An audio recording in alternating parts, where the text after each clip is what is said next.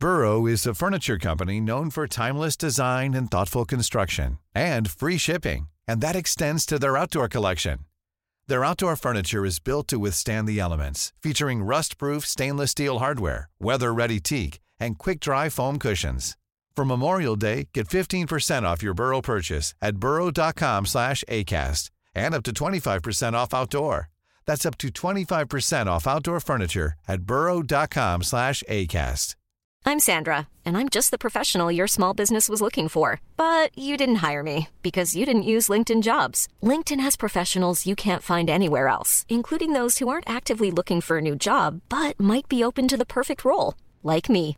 In a given month, over 70% of LinkedIn users don't visit other leading job sites. So if you're not looking on LinkedIn, you'll miss out on great candidates like Sandra. Start hiring professionals like a professional. Post your free job on linkedin.com/people today.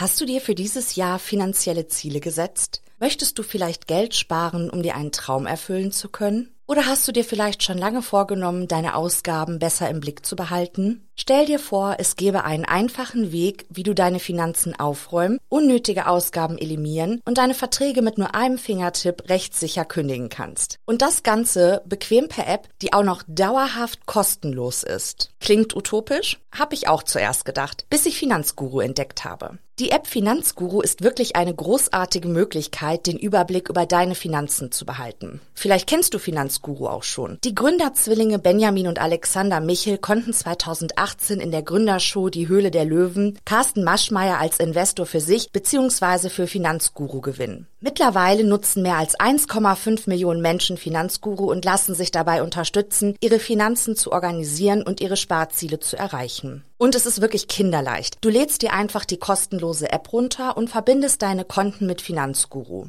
Dabei ist es völlig egal, ob es sich um ein Girokonto, Kreditkarte, Depot oder Kryptobörse handelt. Um deine Daten musst du dir übrigens keine Sorgen machen. Dank eines Drei-Stufen-Sicherheitskonzeptes sind sie bestmöglich geschützt. Niemand außer dir kann deine Daten bei Finanzguru sehen. In der App werden all deine Einnahmen und Ausgaben automatisch kategorisiert und übersichtlich dargestellt. Finanzguru zeigt dir auch alle deine Verträge an. Und in der App kannst du sogar überflüssige Abschlüsse per Fingertipp rechtssicher kündigen und hast wieder ein paar Euro gespart. Und für nur 2,99 Euro monatlich kannst du mit Finanzguru dein Geldmanagement auf das nächste Level heben. Du bekommst mit Finanzguru Plus eine Fülle von leistungsstarken Funktionen, wie zum Beispiel detaillierte Budgetanalysen und personalisierte Finanztipps. So behältst du die Kontrolle über dein verfügbares Budget. Und das Allerbeste, mit meinem Code MORD3 kannst du als Neukundin oder Neukunde Finanzguru Plus drei Monate statt nur sieben Tage kostenlos testen. Einfach die App downloaden, dein Konto verknüpfen und im Reiter Mehr meinen Gutscheincode MORD3 einlösen. Warte aber nicht zu lange, denn der Code MORD3 ist nur 30 Tage lang gültig.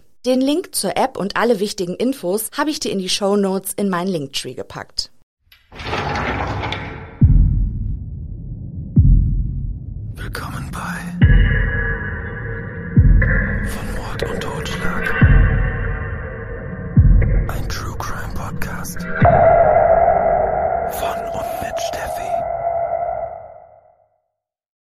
Thomasina Probert ist wütend und besorgt. Wütend ist die Frau auf ihren 25-jährigen Sohn Timothy Evans, besorgt ist sie wegen ihrer Schwiegertochter Beryl und ihrer Enkelin Geraldine. Obwohl Thomasina und ihr zweiter Ehemann eigentlich regelmäßig Kontakt zu der 20-Jährigen haben, ist es seit Wochen still um die Familie ihres Sohnes geworden. Timothy erzählte seiner Mutter und seinem Stiefvater, seine Frau Beryl habe gemeinsam mit Tochter Geraldine London verlassen um ihren Vater in Brighton zu besuchen. Doch auf ein Telegramm antwortet Beryls Vater, dass er seine Tochter seit dem 5. November 1949 nicht mehr zu Gesicht bekommen habe. Und als ob das nicht schon ungewöhnlich genug sei, erreicht Mrs. Probert auf Umwegen die Nachricht, dass ihr Sohn Timothy die gesamte Einrichtung der Familie verkauft, seinen Job gekündigt und London ebenfalls verlassen habe. Der junge Mann soll sich nun bei Thomasinas Schwägerin Mrs. Lynch und dessen Ehemann, dem Onkel von Timothy, in Cardiff aufhalten. Mrs. Probert bittet ihre Tochter Moran, sich auf den Weg zu dem Haus ihres Halbbruders Timothy in Notting Hill zu machen und nach der vermissten Beryl und der kleinen Geraldine zu suchen. Doch die Bewohner des dreistöckigen, schäbigen Hauses können der jungen Frau nicht weiterhelfen. Sie haben keine Ahnung, was aus Mrs. Evans und ihrer kleinen Tochter geworden ist. Als Moran mit der beunruhigenden Nachricht nach Hause kommt, entscheidet sich Thomasina Probert, einen Brief an ihre Schwägerin zu verfassen. Ich weiß nicht, welche Lügen Tim dir da erzählt hat, beginnt sie das Schreiben.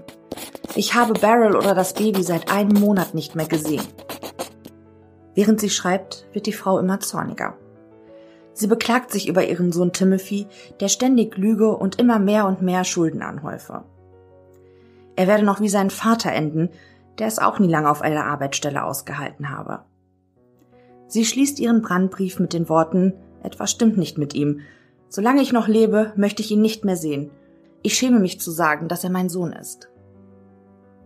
Am 30. November 1949 trifft der Brief bei Mrs. Lynch in Cardiff ein.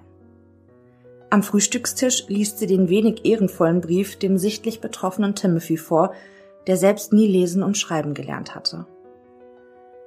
Am Nachmittag desselben Tages betritt der 25-Jährige eine Polizeistation mit den Worten ich habe meine Frau erledigt. Ich steckte sie in den Abwasserkanal. Timothy John Evans kommt am 20. November 1924 in Wales zur Welt. Bereits vor der Geburt des kleinen Jungen verlässt Vater Daniel seine schwangere Frau. An seinem Sohn hat der Mann kein Interesse, er wird sein Kind nie kennenlernen. Timothy hat eine ältere Schwester, die 1921 geborene Eileen. Im Jahre 1929 bekommen die Geschwister noch eine Halbschwester, als ihre Mutter die kleine Moran zur Welt bringt. Im September 1933 heiratet die dreifache Mutter Thomasina erneut und heißt fortan Mrs. Probert. Timothy, den alle nur Tim nennen, bereitet seiner Mutter schon früh Sorgen. Der kleine Junge hat Schwierigkeiten, das Sprechen zu lernen. Thomasina setzt große Hoffnung auf die Einschulung ihres Jungen. Vielleicht würden sich die Sprachprobleme dann geben. Doch der Junge ist erst fast zwei Jahre in der Schule, als er sich beim Baden eine schlimme Verletzung am Fuß zuzieht, die lange nicht heilen will. Die kommenden Jahre verbringt Tim deshalb die meiste Zeit im Krankenhaus. Die Aufenthalte sind unerlässlich, um das Bein des Jungen erhalten zu können. Doch die ständige und jeweils lange Abwesenheit des Schülers führt dazu, dass er am Ende seiner Schullaufbahn kaum lesen und schreiben kann. Einfache und kurze Sätze, zum Beispiel in einem Comic, auf seiner Lohnabrechnung oder in Zeitungsartikeln über seine Lieblingssportarten Boxen und Fußball kann Timothy entziffern, wenn auch nur mühsam. Bei allen anderen schriftlichen Dingen ist er auf die Hilfe von Verwandten und Bekannten angewiesen. Timothy, von kleiner und schmächtiger Statur, macht auf seine Mitmenschen wegen seiner geistigen Retardierung und der Tatsache, dass er kaum lesen und schreiben kann, einen ziemlich unbeholfenen Eindruck. Seine gelegentlichen Wutausbrüche lassen ihn auf andere Menschen unberechenbar wirken. Tim merkt natürlich, wie sein Umfeld ihm entgegentritt. In der Folge entwickelt der junge Mann kaum Selbstwertgefühl. Um sein Selbstvertrauen zu stärken, erfindet Timothy schon seit seiner Kindheit die fantastischsten Geschichten. Sein Hang zu Lügengeschichten wird im weiteren Verlauf seines Lebens noch eine tragische Rolle spielen. 1935, Timothy ist jetzt elf Jahre alt, zieht die kleine Familie von Wales nach London. Während der Schulzeit verdient sich der kleine Tim sein Taschengeld mit Malerarbeiten. Mit nur 13 Jahren kehrt der Junge nach Wales zurück, um in den dortigen Kohleminen zu arbeiten. Doch sein Fuß bereitet ihm so starke Probleme, dass er 1939 wieder zu seiner Mutter und seinem Stiefvater nach London zieht. Im Januar 1947 Timothy ist jetzt 23 Jahre alt, lernte er in London die bildhübsche Telefonistin Barry Susanna Torley kennen und lieben. Im September desselben Jahres heiratet Tim die 18-jährige junge Frau. Zunächst lebt das frisch vermählte Paar bei Timothys Mutter und dessen Stiefvater in der St. Mark's Road in dem damals ärmlichen Stadtteil Notting Hill. Doch schon bald bemerkt Beryl, dass sie schwanger ist. Und da die werdenden Eltern nunmehr Platz benötigen, ziehen sie in eine Dachgeschosswohnung, gelegen in einem heruntergekommenen Haus in einer Sackgasse am Rillington Place Nummer 10, nur etwas mehr als zwei Gehminuten von Timothys Eltern entfernt. Die mittlere Etage wird von einem älteren Mann namens Mr. Kitchener bewohnt und im Erdgeschoss lebt das Ehepaar Christie mit ihrem Hund. Das schmal gebaute Haus bietet keine Annehmlichkeiten. Jede Wohnung besteht nur aus zwei etwas größeren Räumen. Einen Keller und Badezimmer sucht man in dem Gebäude vergeblich. Allen Mietern steht nur eine einzige Toilette zur Verfügung, die sich im kleinen Garten hinter dem Haus befindet. Über Mr. Kitchener ist nicht viel bekannt, außer dass der ältere Mann zum Zeitpunkt der Ereignisse, die später von Interesse sind, im Krankenhaus liegt. Das Ehepaar John und Ethel Christie leben sehr zurückgezogen und legen keinen Wert darauf, Kontakte zu ihren Nachbarn zu pflegen. Die Ehe von Tim und Beryl steht von Anfang an unter keinem guten Stern. Immer wieder kommt es zu heftigen Auseinandersetzungen zwischen dem jungen Paar. Hauptstreitpunkt zwischen ihnen ist ihre sehr angespannte finanzielle Lage. Tim wirft seiner Frau vor, sie sei keine gute Haushälterin und unfähig, die Finanzen der Familie zu managen. Tim hingegen versäuft den Großteil seines geringen Lohnes, den er als Lieferwagenfahrer verdient. Wenn der junge Mann betrunken ist, kommt sein aufbrausendes Temperament noch mehr heraus. Oft hören die Nachbarn der Familie Evans dann, wie sich das junge Paar lautstark streitet, und nicht selten bekommen sie mit, wie es zu Handgreiflichkeiten zwischen den beiden kommt. Am 10. Oktober 1948 bringt Beryl ein gesundes Baby zur Welt. Die jungen Eltern nennen ihre Tochter Geraldine. Als das kleine Mädchen etwa ein Jahr alt ist, bemerkt Beryl, dass sie erneut schwanger ist. Für die Frau ist diese Feststellung eine Katastrophe. Sie können es sich einfach nicht leisten, noch ein Kind zu versorgen. Und so steht für Beryl schon bald fest, dass sie das Ungeborene abtreiben lassen will. Als sie Timothy von ihrem Vorhaben erzählt, wehrt er sich heftig gegen die Entscheidung seiner Frau und probiert sie umzustimmen. Es ist der 10. November 1949, als Evans in der Nachbarschaft erzählt, dass er seine Anstellung als Lieferwagenfahrer gekündigt habe. Allerdings war das wieder einer seiner Lügengeschichten. Der junge Mann wurde vielmehr entlassen, weil sein Chef die Nase voll von ihm hatte. Zwar war Timothy an sich ein guter Fahrer, aber sein ständiges Lügen, seine Unzuverlässigkeit, seine Fahrlässigkeit und nicht zuletzt das ständige Fragen nach einem Gehaltsvorschuss haben seinem Vorgesetzten den letzten Nerv geraubt. Am Tag nach seiner angeblichen Kündigung verkauft Evans den gesamten Hausstand seiner Familie und macht sich am kommenden Abend mit dem Zug auf den Weg zu Tante und Onkel Lynch nach Wales. Allen Menschen, die Fragen stellen, antwortet Timothy, dass Beryl mit Geraldine bei seinem Schwiegervater in Brighton sei. Einige Tage später, es ist der 23. November, kehrt Evans nach Notting Hill zurück. Er wechselt ein paar Worte mit seinem ehemaligen Nachbarn John Christie, dann macht er sich wieder auf den Weg nach Wales. Seiner Tante Mrs. Lynch berichtet er, er habe mit Beryl gesprochen und beide hätten beschlossen, dass sie Geraldine zu einem kinderlosen Paar nach Newport geben wollen. Mrs. Lynch kommt das alles sehr merkwürdig vor und so schreibt sie ihrer Schwägerin, Timothys Mutter Thomasine, einen Brief und berichtet von den merkwürdigen Vorkommnissen. Am 30. November erreicht Mrs. Lynch dann der Brandbrief ihrer Schwägerin. Tante und Onkel ist nun klar, dass Timothy sie die ganze Zeit angelogen haben muss. Am Frühstückstisch konfrontiert die Tante ihren Neffen mit dem Schreiben seiner Mutter. Der junge Mann wirkt sichtlich bedrückt und nachdenklich. Nicht zuletzt, weil die Zeilen seiner Mutter wenig schmeichelhaft für ihn sind. Am Nachmittag desselben Tages betritt der 25-Jährige eine örtliche Polizeistation. Auf die Frage des Polizisten, was dieser denn für ihn tun könne, entgegnete Timothy Evans, ich habe meine Frau erledigt. Ich steckte sie in den Abwasserkanal. Der Beamte schaut sein Gegenüber skeptisch an und ermahnt ihn, sich genau zu überlegen, was er da von sich gibt. Doch dieser erwidert, dass er genau wisse, was er sage. Er könne nicht mehr schlafen und möchte sein Herz endlich erleichtern. Der Polizist bittet den jungen Mann Platz zu nehmen.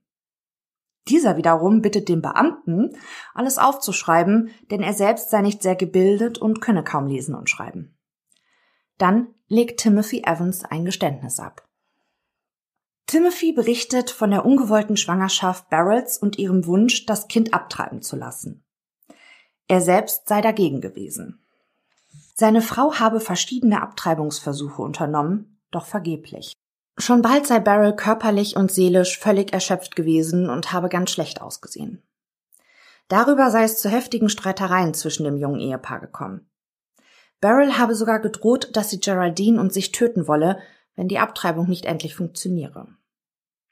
Einen Tag nach der Drohung sei Evans bei einer Fahrt in einem ländlichen Gebiet in einem Café mit einem Mann ins Gespräch gekommen, dem er von seiner misslichen Lage berichtet habe. Der habe ihm daraufhin ein kleines Fläschchen zugesteckt, das in braunes Papier eingewickelt war. Beryl solle am kommenden Morgen einen Schluck davon nehmen und sich hinlegen. Dann werde sich alles nach Wunsch weiterentwickeln.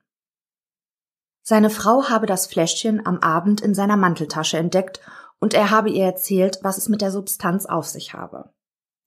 Am nächsten Morgen jedoch habe er sie eindringlich gebeten, von dem Mittel doch keinen Gebrauch zu machen. Dann habe Timothy das Haus verlassen, um zur Arbeit zu gehen. Als er am Abend wiederkam, sei Beryl tot gewesen. Sie muss wohl doch das Mittel für die Abtreibung eingenommen haben. Evans will dann Geraldine versorgt haben, bevor er gegen zwei Uhr in der Nacht seine tote Frau im Abwasserkanal vor dem Haus entsorgte und seine Flucht vorbereitete. Was mit seiner kleinen Tochter passierte, berichtet Evans nicht. Der Beamte schreibt fleißig mit. Als Evans am Ende seiner Erzählung ist, greift der Polizist zum Telefon und kontaktiert die Polizei in London. Er gibt seinen Kollegen die erhaltenen Informationen durch und bittet darum, dass sie sich am Rillington Place Nummer 10 mal umsehen und die Geschichte des jungen Mannes überprüfen. Die Londoner Beamten machen sich gleich auf den Weg, um Nachforschungen anzustellen. Von großem Interesse ist für die Männer der Abwasserkanal, in dem sich, nach Aussage von Timothy, die Leiche von Beryl Evans befinden soll. Doch es braucht drei Polizisten, um den schweren Abschussdeckel anzuheben. Der schmächtige Evans konnte den massiven Deckel unmöglich ohne fremde Hilfe angehoben haben. Die Beamten finden in dem Abwasserkanal weder die Leiche von Beryl noch von Geraldine. Diese Erkenntnis leiten die Polizisten direkt nach Cardiff weiter wo der vernehmende Beamte Timothy mit der Tatsache konfrontiert, dass er physisch gar nicht in der Lage sei, den Deckel des Abwasserkanals anzuheben, um eine Leiche dort zu verstecken. Evans nickt. Ich will Ihnen jetzt die Wahrheit sagen, beginnt er. Er habe die Geschichte erfunden, um seinen Nachbarn John Christie zu decken. Es ist bereits später Abend, als Timothy eine weitere Aussage zu Protokoll gibt. Jetzt erzählt Evans, dass Mr. Christie mitbekommen haben muss, dass Sparrow vergeblich versuchte, eine Abtreibung durchzuführen. Ihm bereitete die erneute Schwangerschaft seiner Frau keine Sorgen. Er war sich sicher, dass sie es schon schaffen könnten, ein weiteres Kind zu versorgen. Irgendwie. Doch alles gute Zureden half nicht. Für Beryl stand fest, das Kind darf nicht auf die Welt kommen, und sie überzeugte ihren Mann, dass eine Abtreibung die einzige vernünftige Konsequenz sei. Doch die Umsetzung dieser ohnehin schwierigen Entscheidung stellte das nächste Hindernis für die junge Frau dar. Wer sollte diesen riskanten Eingriff bei ihr durchführen? Die Schwangeren waren zu der Zeit nicht selten irgendwelchen Quacksalbern ausgeliefert. Frauen, die nicht an eine Abtreibungspille kamen, hatten nur eine Möglichkeit. Ausreichend Gin trinken und ein heißes Bad mit einer Stricknadel nehmen. Der bekannte Wacholderschnaps war daher auch als Mutters Untergang bekannt. Zunächst hätte Timothy zwar Bedenken gehabt, denn sein Nachbar sei ja kein ausgebildeter Mediziner. Dieser erwiderte daraufhin aber, dass er sich im Krieg medizinische Kenntnisse angeeignet habe, weil er zu der Zeit für einen Arzt gearbeitet hatte. Zum Beweis zeigte er Evans ein Buch mit vielen Bildern vom menschlichen Körper. Doch sein Nachbar habe ihm auch direkt gesagt, dass eine von zehn Frauen bei dem Eingriff versterbe. Evans lehnte daraufhin ab. Als er jedoch am Abend seiner Frau Beryl von der Unterhaltung mit John Christie erzählte, entschied diese, das Angebot des Mannes anzunehmen. Am 7. November 1949 teilte Beryl ihrem Mann dann mit, dass Christie alle Vorbereitungen für die bevorstehende Abtreibung abgeschlossen habe. Und auch der Nachbar selbst habe Timothy am nächsten Morgen berichtet, dass nun alles soweit sei, um den Eingriff vorzunehmen. Am Abend desselben Tages erwartete Christy Timothy Evans schon im Hausflur, als dieser von der Arbeit nach Hause kam. Mit den Worten Schlechte Nachrichten, es hat nicht funktioniert, habe ihn sein Nachbar empfangen. Timothy eilte hoch in die Wohnung der Familie und fand Beryl im Bett liegend vor, tot. Auf dem Kissen und der Bettdecke entdeckte er Blutflecken. Geraldine lag in ihrem Kinderbettchen. Evans war außer sich. Was sollte er denn jetzt bloß machen? Christy versuchte, den aufgebrachten Witwer zu beruhigen. Er wisse, was jetzt zu tun sei. John Christie überzeugte den schlichten Timothy, dass es keine gute Idee sei, die Wahrheit zu erzählen, denn dann würde Christie Schwierigkeiten bekommen. Außerdem hätte das junge Ehepaar immer so laut gestritten. Die Leute würden sicher denken, dass Timothy selbst Beryl getötet habe. Christie brachte die Leiche von Beryl dann in Mr. Kitcheners Wohnung. Der ältere Mann befand sich zu der Zeit im Krankenhaus. Auf Timothys Frage, was denn nun weiter geschehen würde, habe Christie geantwortet, dass er Beryls Leiche in einen der Abwasserkanäle werfen würde. Von Evans Idee, die kleine Geraldine am nächsten Morgen zu seiner Mutter zu bringen, hielt Mr. Christie nichts. Das würde Verdacht erregen. Christie hatte eine bessere Idee. Ein junges, kinderloses Paar aus East Acton sollte sich von nun an um das kleine Mädchen kümmern. Bereits am nächsten Abend informierte Christie Timothy Evans, dass Geraldine abgeholt worden war.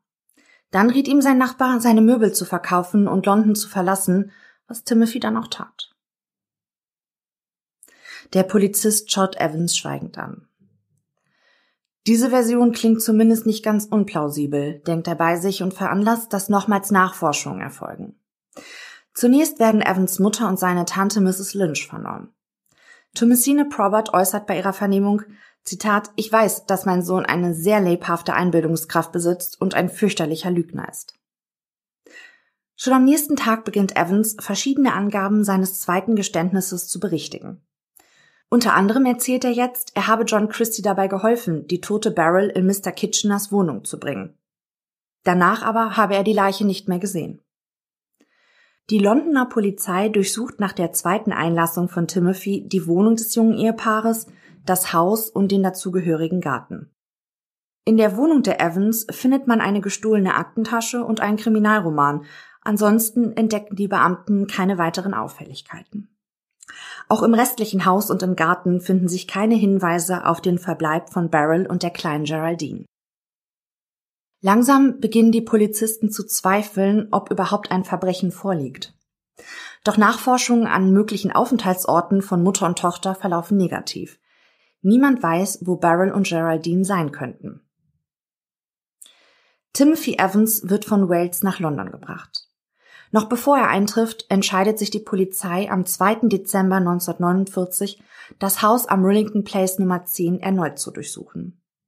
Im Garten des Hauses finden die Männer erneut nichts Auffälliges, doch ein verschlossener Raum im Haus weckt jetzt ihre Neugier. Mrs. Christie erzählt, dass es sich dabei um eine Art Waschküche handelt, die von den Bewohnern aber nur sehr selten genutzt werde. Außerdem sei der Schloss defekt, die Tür lasse sich nur mit Hilfe eines Metallstückes öffnen. Mrs. Christie öffnet dem Polizisten die Tür zu der Waschküche, die in völliger Dunkelheit liegt.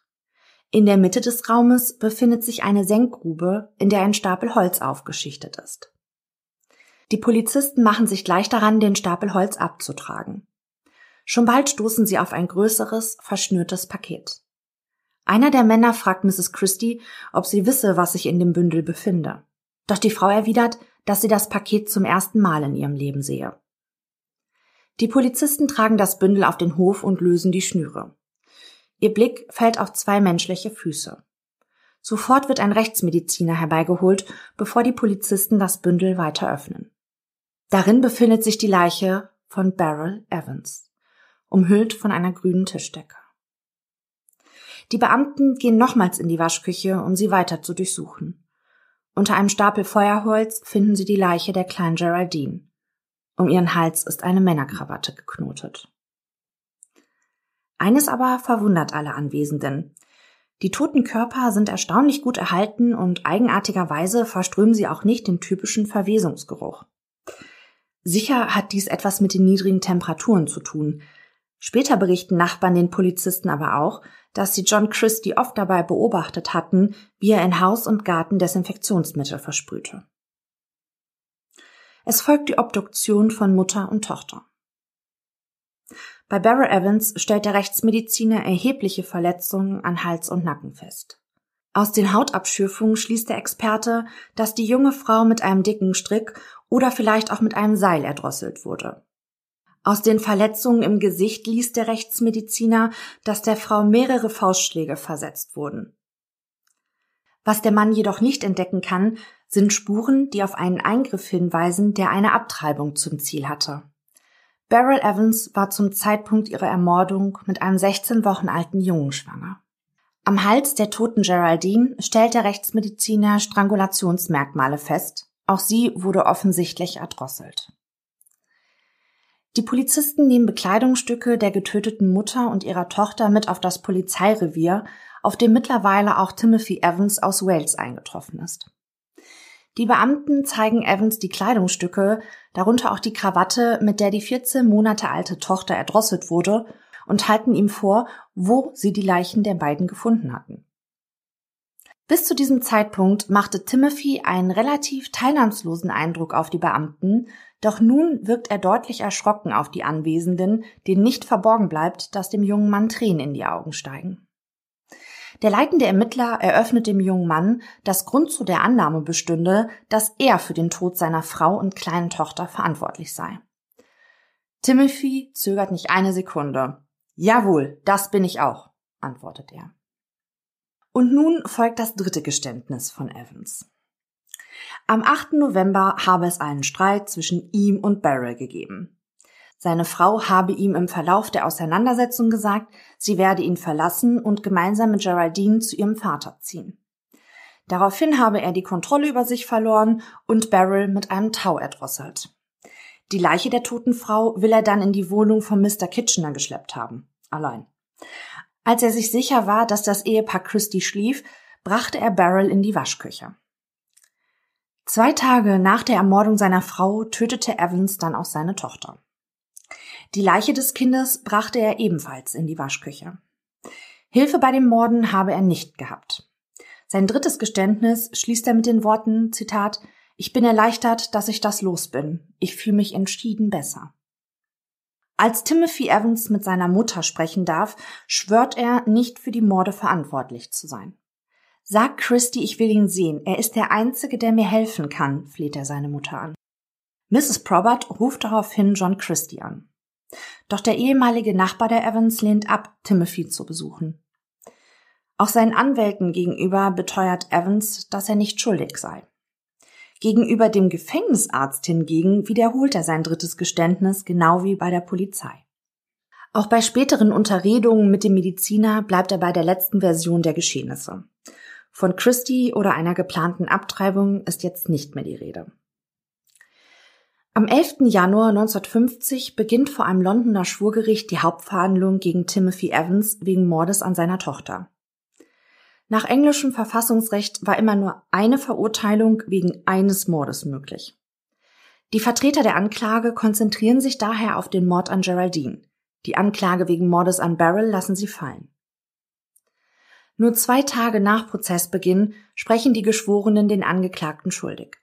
Der Richter verurteilt ihn zum Tode durch den Strick. Evans nimmt das Urteil äußerlich ruhig auf. Doch sein ehemaliger Nachbar John Christie bricht im Gerichtssaal in lautes Schluchzen und Weinen aus. Der Mann, wichtigster Zeuge in dem Prozess gegen Evans, ist einem Zusammenbruch nah. Am 9. März 1950 wird Timothy Evans in Pentonville hingerichtet und seine Leiche auf dem Gefängnisgelände verscharrt.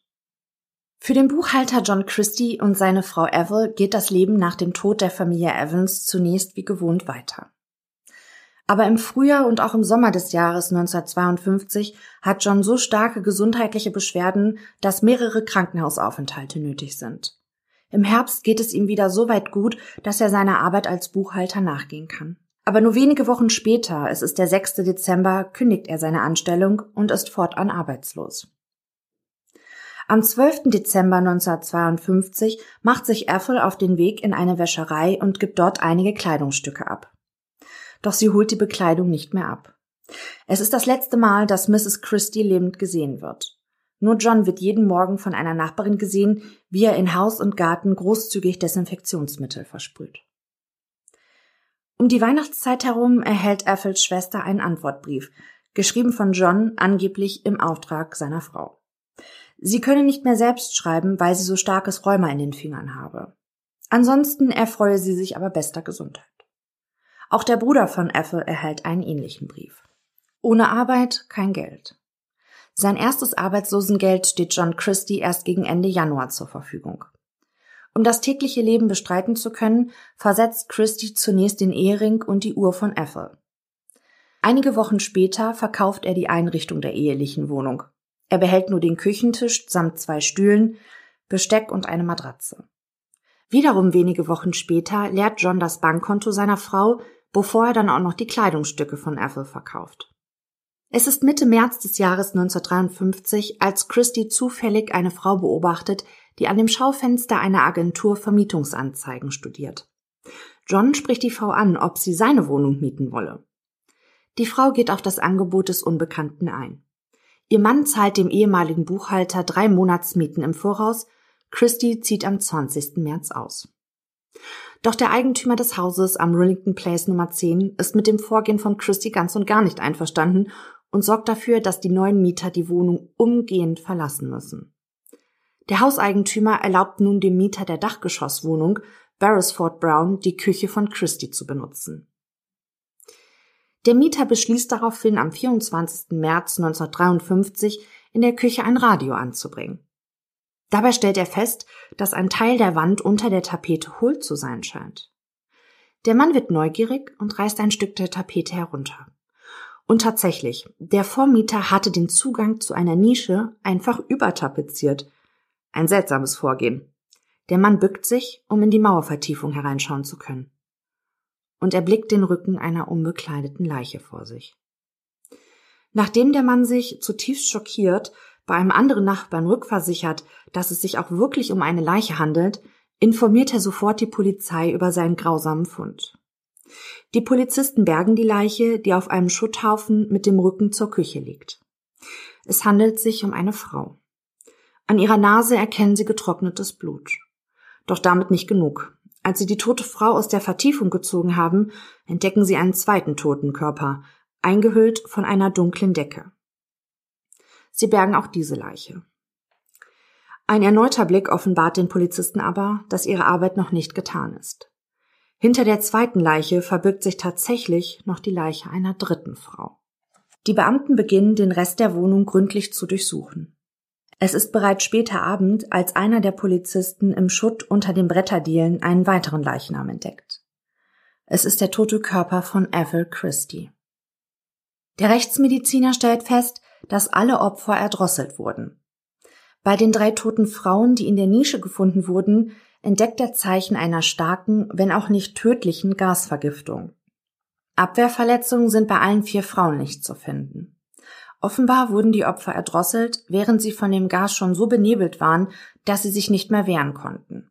Zudem stellt der Experte fest, dass bei allen drei Frauen zum Zeitpunkt ihres Todes oder kurz danach Geschlechtsverkehr stattgefunden haben muss.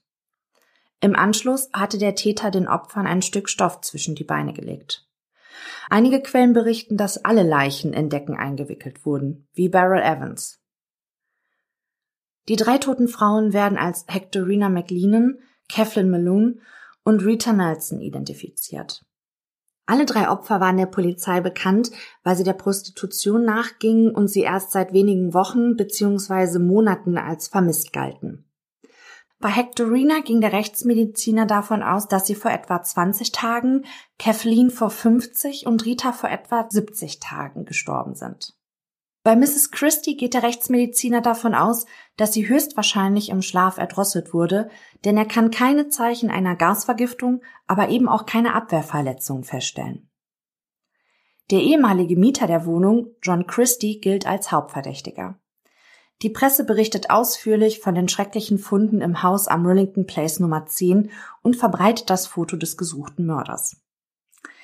Dieser hatte sich nach seinem Auszug in einem Rotone Haus, einer Herbergskette, ein Zimmer unter seinem Klarnamen gemietet. Doch er bleibt dort nur vier Tage. Dann sind die Funde in seiner Wohnung Gesprächsthema Nummer eins in der Stadt und er ist in dem Herbergszimmer nicht mehr sicher. Von nun an zieht er obdachlos durch London und verbringt viel Zeit in Cafés und Kinos. Nachdem die Polizisten das gesamte Haus am Rillington Place von oben nach unten durchsucht hatten, nehmen sie sich auch nochmal den Garten des Hauses vor, der kaum fünf mal fünf Meter misst. Sie graben alles um und werden fündig. Am 27. März 1953 entdecken die Beamten zahlreiche menschliche Knochen und Haare. Einer der Gebeine dient als Stütze für den Gartenzaun. Später stellt sich heraus, dass es sich um einen Oberschenkelknochen handelt. Die Überreste werden in das Gerichtsmedizinische Institut von Scotland Yard überstellt. Hier und in zwei weiteren Instituten werden eingehende Untersuchungen durchgeführt. Am Ende steht das Ergebnis fest. Im Garten am Rillington Place Nummer 10 wurden noch zwei weitere Frauen verscharrt. Es ist der 31. März 1953, als ein Polizeibeamter einen Mann am Ufer der Themse sieht. Einen Hut tief ins Gesicht gezogen, lehnt der Mann an einem Geländer und schaut auf den unruhigen Fluss. Der Polizist tritt an den Unbekannten heran und fragt ihn, was er dort mache und ob er sich ausweisen könne. Doch der Mann verneint. Der Beamte bittet sein Gegenüber, den Hut abzunehmen, was dieser auch zögerlich tut. Der Polizist macht große Augen. Vor ihm steht tatsächlich der gesuchte John Christie. Während der Fahrt zur Polizeiwache überlegt Christie es sich doch noch anders und überreicht dem Beamten seine Brieftasche. Darin seine Identitätskarte, seine Lebensmittelkarte und die seiner Frau Ethel. Auf der Wache angekommen, wird der Festgenommene nochmals genau durchsucht. Unter seinen persönlichen Gegenständen entdecken die Beamten auch einen Zeitungsausschnitt. Der Artikel berichtet über die Untersuchungshaft von Timothy Evans. Aber wer ist der Festgenommene? John Reginald Halliday Christie kam am 8. April 1899 im englischen Halifax zur Welt. Der Junge war das sechste von insgesamt sieben Kindern. Die Geschwister konnten kaum eine Beziehung zu ihrem Vater Ernest John Christie herstellen. Der Teppichdesigner war ein verschlossener Einzelgänger. Seinem Nachwuchs trat er mit harter Strenge entgegen und bestrafte sie für die kleinsten Vergehen. Der Vater züchtigte seine Kinder, wann immer ihm danach war. Die vier älteren Schwestern von John kommandierten ihn herum und ärgerten ihn bei jeder sich bietenden Gelegenheit. Die Mutter hingegen soll den Jungen verhätschelt haben. Er war ihr Liebling. John, der von allen nur Rack genannt wurde, zog sich immer weiter in sich zurück. Ab diesem Zeitpunkt neigte er auch dazu, vorhandene Krankheitssymptome zu übertreiben, um Aufmerksamkeit zu erhaschen. Christie war ein guter Schüler. Sein Lieblingsfach Mathematik. Er sang im Chor, nahm an kirchlichen Aktivitäten teil und engagierte sich bei den Pfadfindern. Doch Freundschaften zu anderen Kindern konnte der Junge nicht knüpfen. Seine Altersgenossen werden ihn später als Zitat einen seltsamen Jungen beschreiben, der Zitat für sich blieb und Zitat nicht sehr beliebt war. John Christie war zwölf Jahre alt, als sein Großvater mütterlicherseits nach langer Krankheit im Alter von 75 Jahren verstarb. Der Tote wurde auf einem Tapeziertisch aufgebahrt. Christie beschreibt später, dass der Anblick seines toten Großvaters in ihm ein Gefühl von Kraft und Wohlbefinden auslöste. Catherine Ramsland beschreibt in einem Artikel, dass der Junge zunächst Angst verspürte, als er gefragt wurde, ob er seinen toten Großvater nochmals sehen wolle. Als er den toten Mann dann aber sah, sei die ganze Anspannung von John abgefallen und dieses Gefühl habe er als sehr befreiend empfunden. Von nun an soll sich der Junge häufig auf dem Friedhof aufgehalten haben. Eine besondere Faszination hätte ein altes Gewölbe auf ihn ausgeübt, in dem sich Kindersärge befanden. Schon früh habe Christie eine sexuelle Hemmung entwickelt. Im Alter von zehn Jahren soll der Anblick der nackten Beine einer seiner älteren Schwestern verstörend auf ihn gewirkt haben. Ludovic Kennedy, Journalist und Schriftsteller, der sich ausführlich mit dem Fall beschäftigt hat, sagt dazu, Zitat, das war nichts Ungewöhnliches, denn oft werden kleine Jungen durch ihre Schwestern zuerst körperlich vom anderen Geschlecht gestört. Aber in Christys Fall übertrieb es eine ohnehin angespannte Situation. Er hatte sich immer darüber geärgert, dass seine Schwestern ihn herumkommandierten, und jetzt, um Salz auf seine Wunden zu streuen, fühlte er sich von ihnen körperlich angezogen. Er liebte und hasste sie, weil sie seine Männlichkeit erregten und dann erstickten, und das Tag für Tag, Monat für Monat, Jahr für Jahr. Es muss viele Gelegenheiten gegeben haben, bei denen er an seinen Großvater gedacht und ihn allen den Tod gewünscht hat. Zitat Ende. Während seiner ersten sexuellen Erfahrungen mit anderen Mädchen entwickelte Christie eine Impotenz. Dieser Umstand sprach sich schnell herum und schon bald nannten ihn seine Altersgenossen Kent Make It Christie und Reggie Nodick. Kennedy argumentiert, dass John Christie einen Hass auf Frauen entwickelte, die ihn sexuell erregten, er aber wusste, dass er mit ihnen keinen Geschlechtsverkehr haben kann. Außerdem sollen ihm diese Frauen auch Angst eingejagt haben. Daraus sei eine Wut entstanden, die später zu den Morden führte.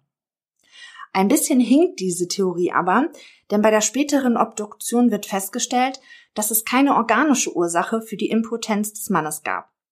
Zudem gilt es als gesichert, dass Christie Prostituierte aufsuchte und auch mit ihnen Sex hatte. Und auch mit seinen Mordopfern hatte er während und oder kurz nach ihren Tötungen Geschlechtsverkehr, so dass auch diskutiert wird, ob Christie nekrosexuell war. Er schien seine Impotenz aufheben zu können, wenn er Macht über sein Gegenüber ausüben, es dominieren und Gewalt ausüben konnte. Mit 15 Jahren verließ Christie die Schule und arbeitete als Filmvorführer in einem Kino. Es ist das Jahr 1914, als der Erste Weltkrieg ausbrach. Im September 1916 trat der Teenager der britischen Armee bei und wurde im April des darauffolgenden Jahres einberufen, um als Infanterist zu dienen. Wiederum ein Jahr später wurde sein Regiment nach Frankreich entsandt. Im Juni 1918 kam es während der Kriegshandlungen zu einem Senfgasangriff, bei dem Christie schwere Verletzungen davontrug. Einen Monat lang musste der Infanterist in einem Militärkrankenhaus behandelt werden. Später wird Christie behaupten, dass er durch den Senfgasangriff für dreieinhalb Jahre blind und stumm war. Dieser Angriff soll auch der Grund gewesen sein, dass der Mann Zeit seines Lebens nicht lauter als ein Flüstern sprechen konnte. Doch vielleicht neigt er auch hier wieder dazu, seine Krankheitssymptome zu übertreiben, denn der Journalist Kennedy berichtet, dass er keine Aufzeichnungen über die Blindheit finden konnte. Durch den Senfgasangriff sei es zwar schon möglich gewesen, dass Christie bei seiner Einlieferung in das Krankenhaus keine Stimme mehr hatte, aber er wäre ja nicht als diensttauglich entlassen worden, wenn er immer noch stumm gewesen wäre. Kennedy vermutet, dass das anhaltende Flüstern eher eine psychologische Reaktion auf die erlebte Angst war, als die anhaltende toxische Wirkung des Gases. Zusätzlich war ja auch bekannt, dass Christie seit seiner frühen Kindheit Krankheitssymptome schlimmer darstellte, als sie eigentlich waren. John Christie wurde im Oktober 1919 aus dem Militärdienst entlassen.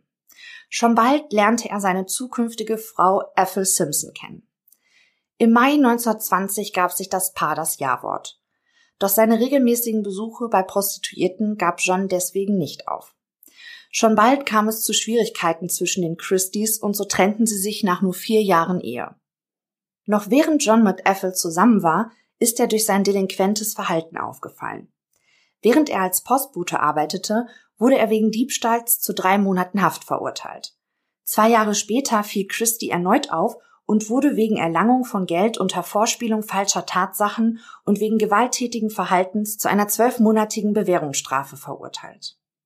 Der Mann beging weiterhin Diebstähle und wurde deshalb einmal zu einer dreimonatigen und zu einer sechsmonatigen Haftstrafe verurteilt.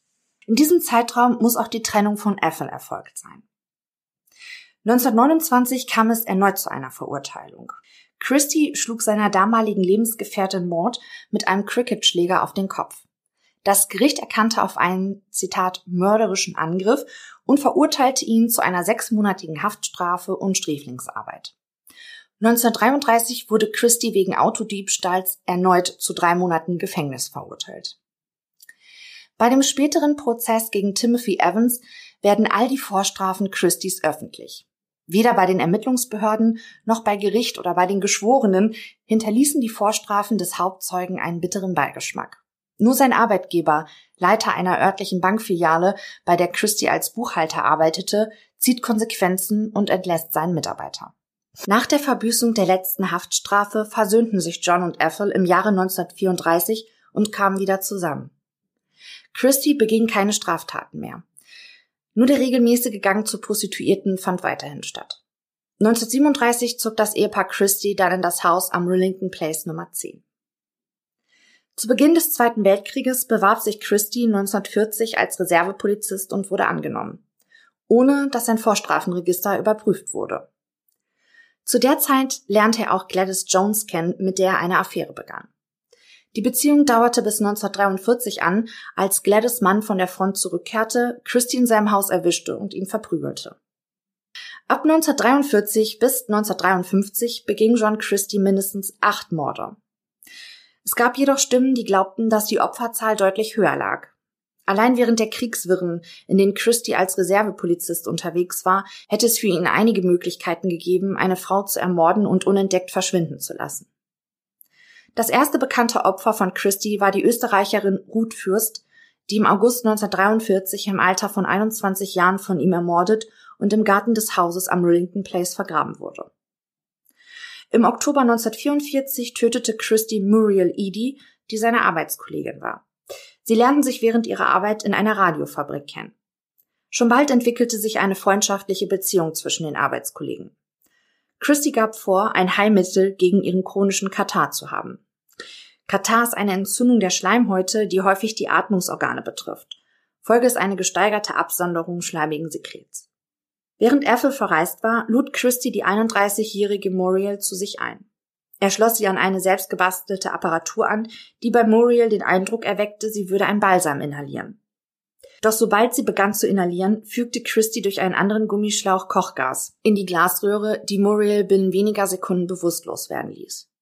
Der Mörder erdrosselte sie mit einem Strumpf und verging sich an der sterbenden Frau. Auch ihre Leiche verscharrte er im Garten. Im November 1949 ermordet Christie die 20-jährige Beryl Evans. Die Wahrscheinlichkeit, dass er auch die kleine Geraldine tötete, liegt nah, auch wenn Christie den Mord an dem Kind nie zugab.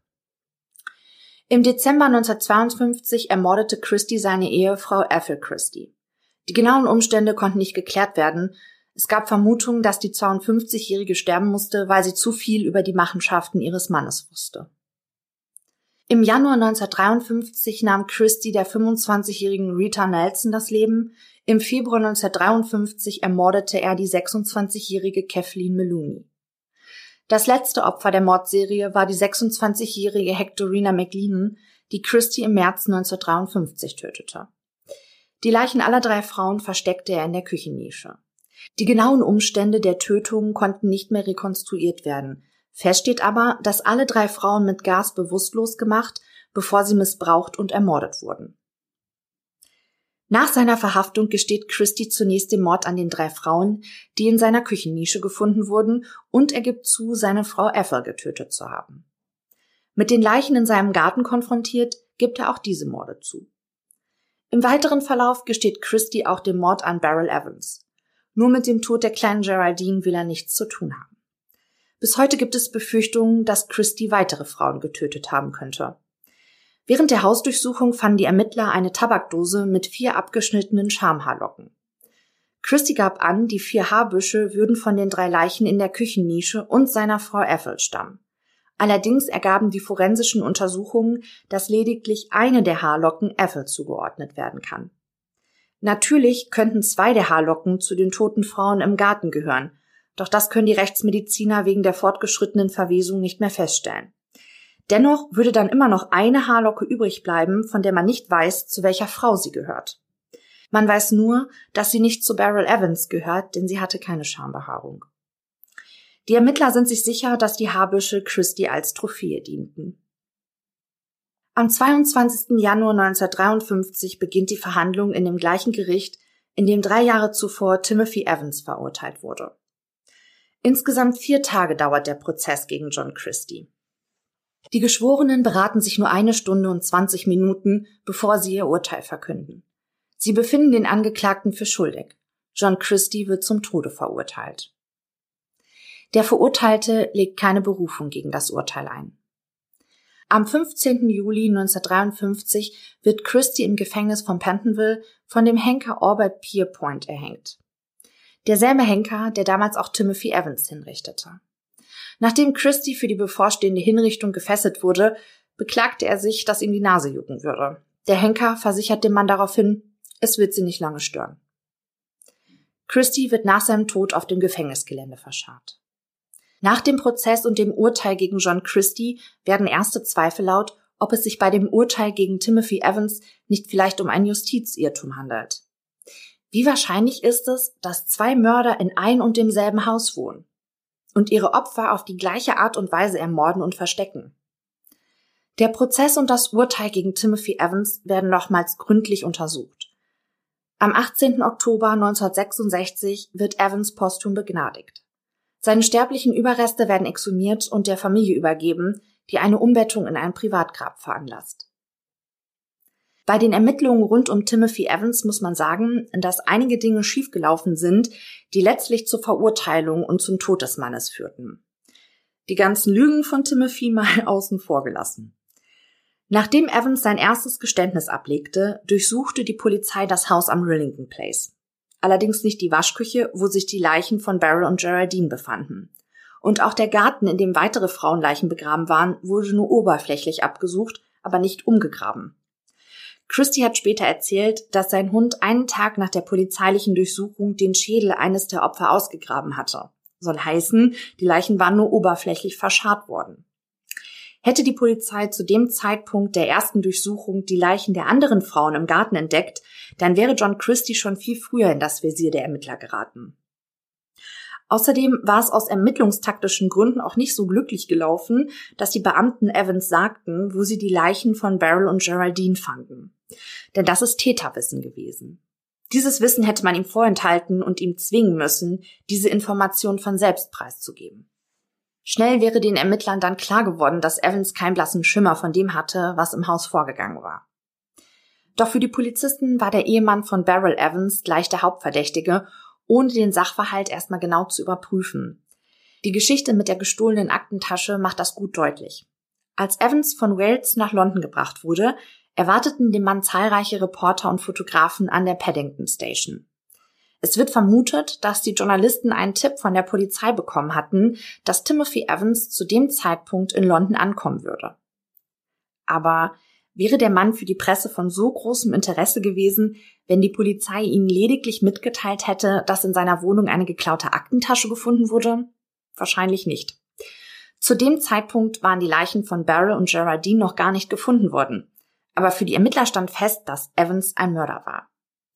Ein weiteres Problem war, dass die Polizei und später auch das Gericht samt Geschworenen die Aussagen von John Christie ohne Überprüfung glaubten und das, obwohl der Hauptzeuge der Anklage einschlägig vorbestraft war. Und es gab eine Aussage von einem ehemaligen Kollegen von Christie, der berichtete, dass dieser ihm schon 1947 erzählte, dass er illegale Abtreibung vornehme. Also schon weit bevor die Christies die Evans kennengelernt haben. Übrigens soll Christie auch nach dem Urteil gegen Evans Frauen angesprochen haben, die er als potenzielle Opfer ansah. Er soll ihnen erzählt haben, dass er in der Lage sei, ungewollte Schwangerschaften zu beenden. Wahrscheinlich erweckte er bei den Ermittlungs- und Prozessbeteiligten einen vertrauenswürdigen Eindruck, weil er ja ein Kriegsreservepolizist gewesen war. Im Januar 2003 leistet das Innenministerium eine freiwillige Entschädigung an Evans Halbschwester Moran und seiner Schwester Eileen als Entschädigung für das falsche Urteil gegen ihren Bruder. Der Justizirrtum im Fall Timothy Evans trägt unter anderem maßgeblich dazu bei, dass die Todesstrafe 1965 in Großbritannien ausgesetzt und schließlich ganz abgeschafft wird. Nach der Verhaftung von Christie wird Rillington Place in Runton Close umbenannt. Das Haus des Schreckens existiert heute nicht mehr. Es wurde in den 70er Jahren abgerissen und eingeebnet in dem Versuch, die Erinnerung an die grausamen Verbrechen an den unschuldigen Frauen und der kleinen Geraldine schnellstmöglich aus dem Gedächtnis der Öffentlichkeit zu verbannen. Doch ohne Erfolg. John Christie gilt bis heute als einer der berüchtigsten Serienmörders Großbritanniens.